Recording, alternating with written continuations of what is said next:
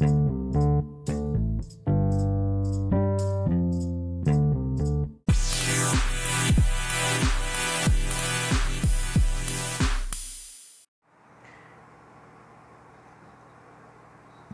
boa noite a todos, sejam muito bem-vindos ao meu podcast. Estamos aqui para fazer o primeiro podcast aqui do, do, do nosso canal. E enquanto eu faço um podcast aqui, estou criando alguns conteúdos de banners, cartazes, essas coisas. Então, vamos conversando, vamos ter, é, batendo papo aí, vou, bater, vou falar algumas coisas com vocês. Então, eu quero desejar uma ótima noite, uma ótima sexta a todos. Sexta que passou e aí um ótimo começo de sábado para vocês, né? É, queria começar falando sobre esse podcast, qual é o, o intuito dele, qual é a motivação dele. É, esse podcast aqui ele foi criado, né? Eu acabei de criar ele com o intuito de falar um pouco sobre o Evangelho, para falar um pouco sobre algumas notícias atuais, se elas têm coerência ou não com a Bíblia, se realmente faz sentido o que está acontecendo com o meio cristão, né? Então vou passar minha visão aqui sobre algumas coisas, minha visão sobre a Bíblia, minha visão sobre a palavra de Deus e como ela influenciou a minha vida, tá? Se você gosta desse tipo de conteúdo, compartilhe esse podcast para outras pessoas irem ouvindo, né? E vamos lá.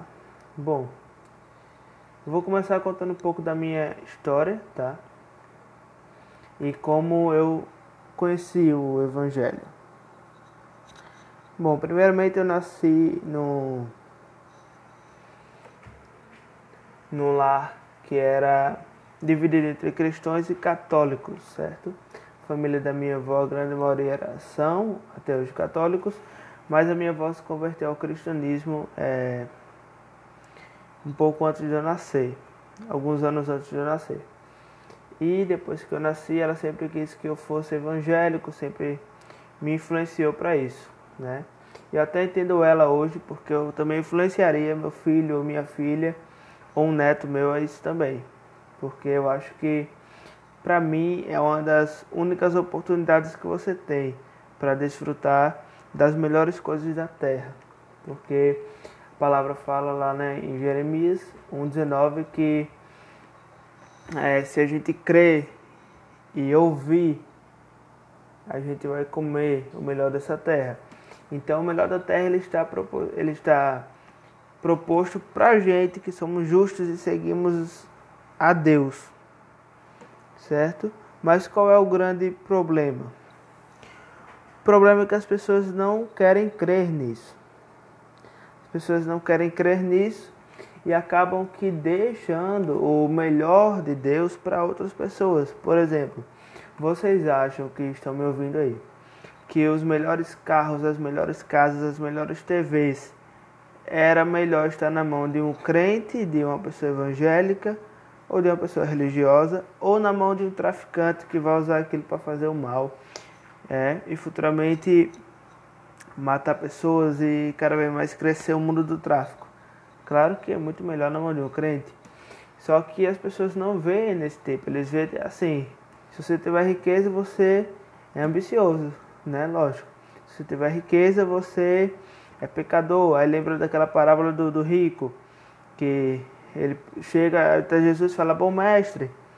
Ele, aí Jesus fala, quem é bom senão Deus? Aí o que queres? Não, eu quero saber como é que eu entro na, no reino de Deus. Ele vai e fala, o que é que você já fez? Ele, não, já obedeço às leis, honro minha mãe e meu pai, ele fala tudo.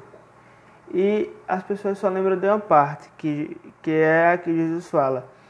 É, em verdade vos digo que esse rico não pode entrar no reino de Deus, né? Mais fácil entrar um camelo na ponta de uma agulha. E não me perguntem o que significa isso, porque significa isso mesmo, tá? Um camelo passando na ponta de agulha significando dificuldade. Aí as pessoas acham que é, é ser rico que vai deixar de fazer você ter acesso ao reino de Deus, mas não é isso. É a maior riqueza que vai levar a isso. Por quê? Porque se Jesus mandou ele vender tudo e dar aos pobres, é claro que Cristo não estava mandando todo mundo fazer aquilo. Estou entendendo? Mas Cristo ele estava vendo qual ia ser a atitude daquele jovem que, que estava querendo entrar no reino de Deus. E Cristo prova que aquele jovem amava mais o dinheiro do que o reino de Deus. Porque se ele amasse mais o reino, ele deixaria o dinheiro de lado. E a gente percebe isso e a gente vê que não é a riqueza em si que vai fazer você deixar de ter acesso ao céu, e sim o amor a essa riqueza que você deve ter ou você busca ter. Mas não é errado você desejar ter uma casa, você ter um carro, você ter uma boa esposa, uma bela família. Isso não é errado. Errado é você amar mais isso do que a Cristo. A palavra fala que se uma mãe ama mais o filho do que a ele, não precisa considerar mais ele, né? Ou não me considera, como ele fala. Ou se um filho ama mais os seus pais do que a Cristo também, não, não, não vale a pena. Então Cristo ele tem que ser o primeiro. Deus ele é o primeiro. A gente adora a Deus, a gente ama as coisas e pessoas e a gente gosta de coisas. Então a gente gosta de, de comer uma pizza, a gente gosta de beber um suco, um refrigerante, mas a gente não adora essas coisas, no sentido de adorar realmente. É claro que muita gente vai falar, ah, mas eu falo adorar no sentido de gostar, eu entendo vocês. Mas eu falo adorar no sentido de endeusar essa coisa. E essa parte de endeusar que é o errado. Quando você endeusa, endeusa alguma coisa, é aí que você está adorando isso. Então, eu dei esse pulo todinho, mas vamos continuar na minha história. Então, é, eu fui influenciado ao cristianismo. Né? Aos cinco anos foi meu primeiro contato com o Espírito Santo, no sentido de ser totalmente cheio do Espírito ao, ao nível de falar em línguas estranhas. Que a Bíblia fala língua estranha, língua dos anjos, é a mesma coisa. Ou orando no Espírito, também é uma oração em línguas. Então, orar em línguas não é uma coisa que a pessoa inventa, tá? Principalmente aqueles que são puros. Você não iria pegar alguém que não tem malícia, que fala em línguas e falar, não, essa pessoa está inventando. Não, gente, ela não tem malícia nem para inventar alguma coisa, quanto mais para inventar uma coisa tão séria quanto o Espírito Santo. Então, ela, eles não inventam o Espírito Santo. Eles, tem muita gente realmente que fala em línguas, ora em línguas e é bênção. Mas tem outras pessoas que realmente fazem por brincadeira, né? Como, como um, um, jeito de piada, achando que é uma brincadeira. Mas não é brincadeira, tá, gente? O, o falar línguas é uma coisa muito importante. Se você for ver biblicamente, as línguas elas, elas são uma fonte de poder sempre presente. É, tanto que Paulo fala, né? Eu oro, eu louvo a Deus porque eu oro mais em línguas do que todos vocês. E eu agradeço a Deus por isso. Então, Paulo ele ora em línguas direto, né? Ele orava. Então, assim, gente não tem motivo para condenar as línguas, tá? Principalmente a gente cristão. Tem muito cristão que condena, fala que é errado. Mas você não vai ver um versículo falando que é errado. Você vai ver versículos diminuindo o dom de línguas, tá? Colocando o dom de profecia acima. Mas, se as línguas vierem com interpretação, é a mesma coisa que uma profecia. Então, as línguas são muito importantes, assim como a profecia. Qual a diferença? A profecia ela é uma mensagem inspirada por Deus, é, dado diretamente para uma pessoa, ok? Ela, ela é objetiva, ela é, ela é clara. Mas as línguas não, as línguas elas têm é,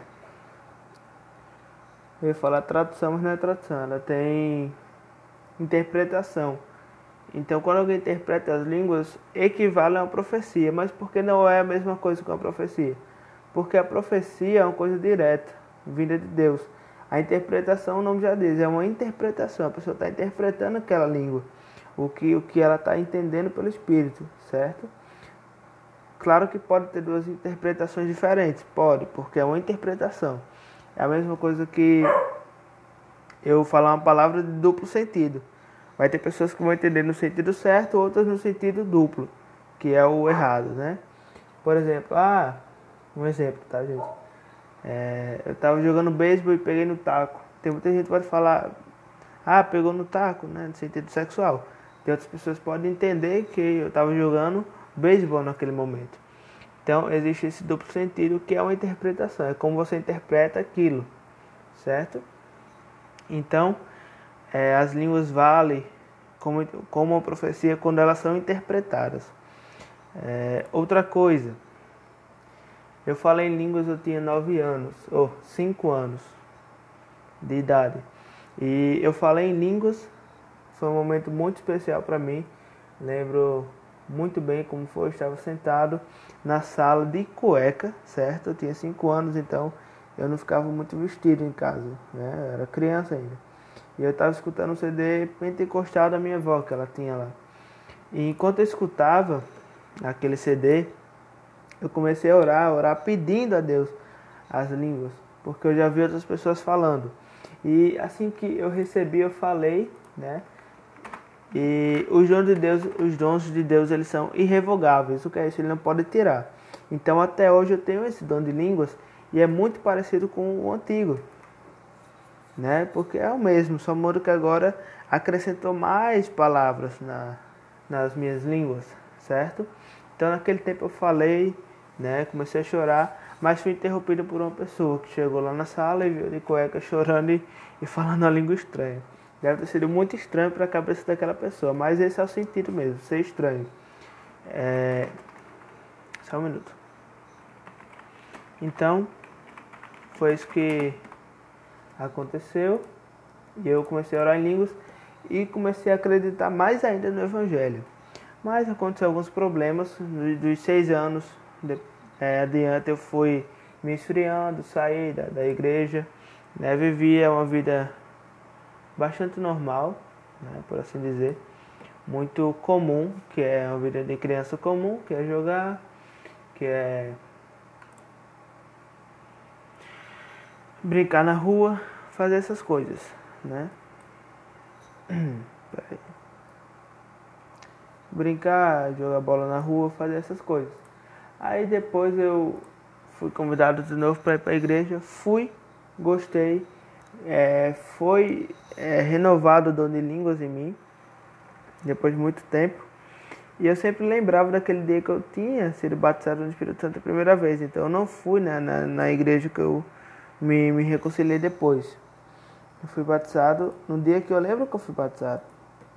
E depois daquele dia, não tem como haver outro batismo. Eu já fui batizado naquele dia. O problema é que eu esfriei esse dom. A Bíblia fala que você pode entristecer o espírito. E quando você entristece alguém, é muito fácil aquela pessoa ficar é, ausente. Então foi isso que aconteceu. Eu entristeci muito o Espírito Santo e ele ficava ausente de mim ao ponto de não dar os dons necessários para me fluir no Evangelho, já que eu tinha saído, né? Não, não, não deixei de acreditar em Deus, né? Mas eu tinha deixado de praticar as obras do Evangelho, que eram amor, perdão, é, benignidade, longanimidade, é, fidelidade, mansidão, domínio próprio, todos esses daí eu fui deixando de fazer, que são os frutos do Espírito, tá? Não do Espírito Santo, mas do Espírito do homem recriado em Deus, ok? Então depois que eu deixei de, de praticar mais esses dons, eu voltei para o Evangelho, voltei a falar em línguas e meus dons foram é, voltando. E até hoje estou no Evangelho, né? Sempre gostei do Evangelho, é muito, muito bonito você poder amar as pessoas sem sentir uma falsidade, porque é realmente o amor verdadeiro que você sente. Claro que vai ter muitas pessoas que vão escandalizar o evangelho, fingindo algumas coisas, mentindo, mas uma dica que eu dou é você não se importar muito com essas pessoas, tá? Se importe com elas, ore por elas, mas não liguem muito para o que elas dizem, porque vai ter muita gente que vai querer mentir, enrolar, principalmente fingir uma espiritualidade que não tem, certo? Não tem como você ser espiritual 24 horas. Tem como você é, ser natural e praticar os dons espirituais 24 horas. Isso você tem. Você pode tirar um dia para orar 24 horas, mas se você não tirou esse dia para orar, você está trabalhando, está indo no mercado, não tem como você ser sempre espiritual. Vai ter um momento ali que você vai estar tá agindo naturalmente. Ah, eu tô indo pagar uma conta na lotérica, fiquei na fila esperando 3 horas, fiquei estressado. Natural do ser humano se estressar com é, filas longas e essa falta de paciência. Mas chegar em casa você ora e você volta a um estado espiritual mais calmo. Então, não tem para que você ficar tão aperreado em ser sempre espiritual. É que nem uma pessoa que quer ser sempre engraçada. Um dia, em qualquer momento ela fica chata. Então tem que saber medir as coisas. Porque você tem que lembrar que você existe, você está na realidade. E a realidade só muda quando a sua fé entra em ação. Então, se você não está andando em fé, você está andando na realidade. Se você está andando em fé, você está andando pela sua fé. Então, quando você anda pelo que você crê, você está andando em fé. Mas se você está andando numa coisa que você não crê, você está andando no natural. Não confunda as coisas. Amém? Então, depois disso, é, falando um pouco sobre minha vida no, no Evangelho, só quero incentivar vocês a sempre buscar mais o Evangelho. Nunca vai ser ruim isso. O Evangelho sempre é boas novas, sempre é boas notícias pra gente. Um bom exemplo é a pandemia, né? Para nós evangélicos, eu tiro isso para mim, não dá tanto medo quanto daria se eu tivesse no mundo, por assim dizer, né? No mundo que eu falo fora de Cristo. Eu não teria tanta paz quanto tenho hoje. Por quê? Porque no mundo, é, quem governa o mundo é o diabo. E por ele governar, ele vai fazer o que ele quiser. Então, o, obje o objetivo dele é assim causar medo, é assim causar pânico e é assim deixar pessoas escravas desse medo, como ele está fazendo, né? Não estou falando das pessoas ficarem em casa, né, ter consciência. Estou falando das pessoas realmente ter medo. Ter medo é diferente de ser é, de ter precaução. Por exemplo, você não vai botar sua mão no fogo porque você é, tem, não tem, não, você não vai, peraí, você não vai deixar sua mão no fogo porque você não tem medo. Você não deixa porque você não quer ser queimado, é diferente. Então, a preca precaução. Ah, eu não quero sair na rua porque eu não quero ficar doente. Então, não é medo, é precaução. Medo é você não querer fazer nada por causa da pandemia. É você ficar com medo se alguém tossir, se alguém espirrar, você ficar 24 horas ali é, pirando na sua própria cabeça. Isso é medo. O medo vem com, vem com acompanhado de uma, uma, uma adrenalina, que você fica realmente ali em pânico. Ai meu Deus do céu, preciso passar álcool na mão. Isso é medo. Precaução é diferente. Então a gente deve ser, é, ter precaução, mas não deve ter medo. Por quê? Porque a palavra fala lá em Salmos um dos salmos mais lidos, mais compartilhados e mais falados é o Salmo 91. E uma das passagens de Salmo 91 que fala é que nem o mal chegará à nossa tenda. Então, se você não crê nisso, não adianta você pregar o Salmo 91 na sua parede, porque são palavras ao vento. Então, creia no que a palavra fala. Amém?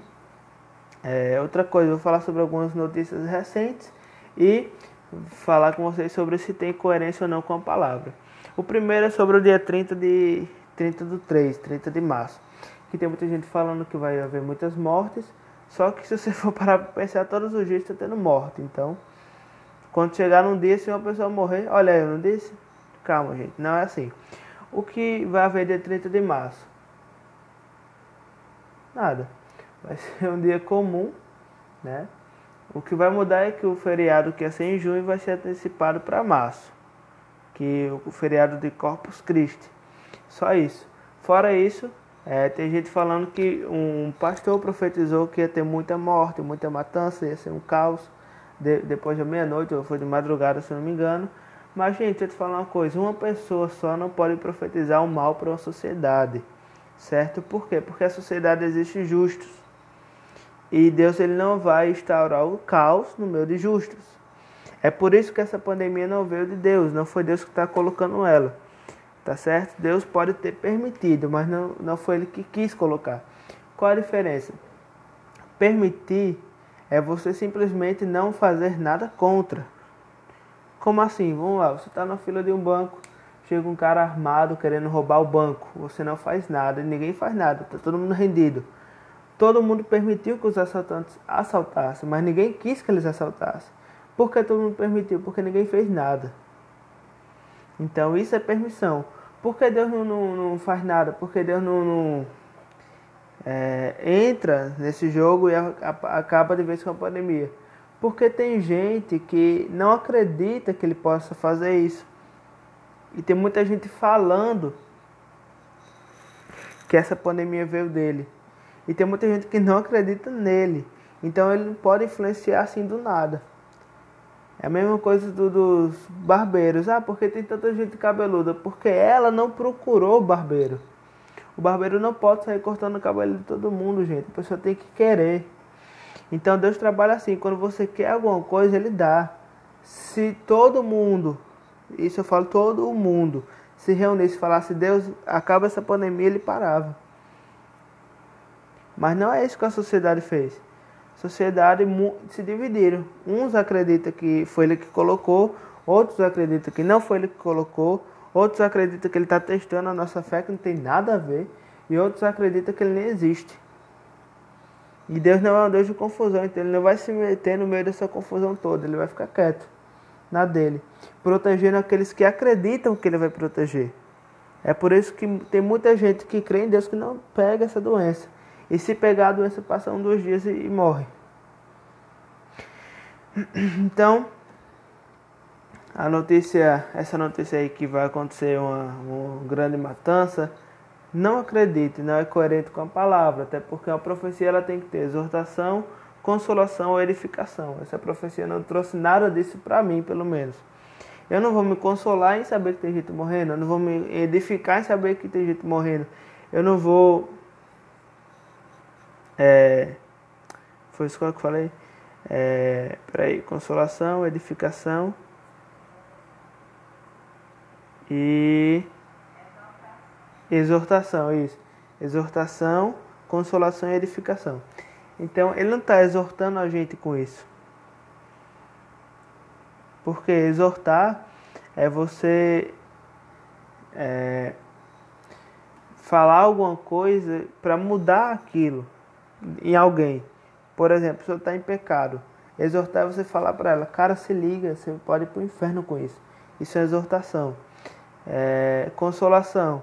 É, a pessoa conseguiu sair do pecado e está lutando contra aquele, você chegar lá e falar, é, cara, Deus me deu uma palavra para passar para você, isso, isso, isso. Você vai conseguir, isso é consolar. E exortar, ou e a demonstrar, é você realmente é reclamar com aquela pessoa. É você dar um se liga, tá entendendo? É diferente de exortar. A demonstrar é diferente de exortar. Quer dizer, é demonstrar não, edificar, gente. Eu confundi as coisas, calma. Vamos voltar aqui. Desculpa, é, é o sono. Três coisas: edificar, exortar e edificar. Oh. edificar, consolar e exortar. Exortar é a pessoa dar aquele se liga que eu falei. É, consolar é você consolar com a palavra que Deus mandou para aquela pessoa e edificar alguma coisa que vai levantar aquela pessoa do estado que ela estava. Então essa profecia não trouxe nada disso, tá? Então não se preocupem com isso. Então, gente, esse foi o podcast, o primeiro podcast. Eu agradeço a todos que participaram, ouviram e vão ouvir. Então, fique com Deus e uma ótima noite.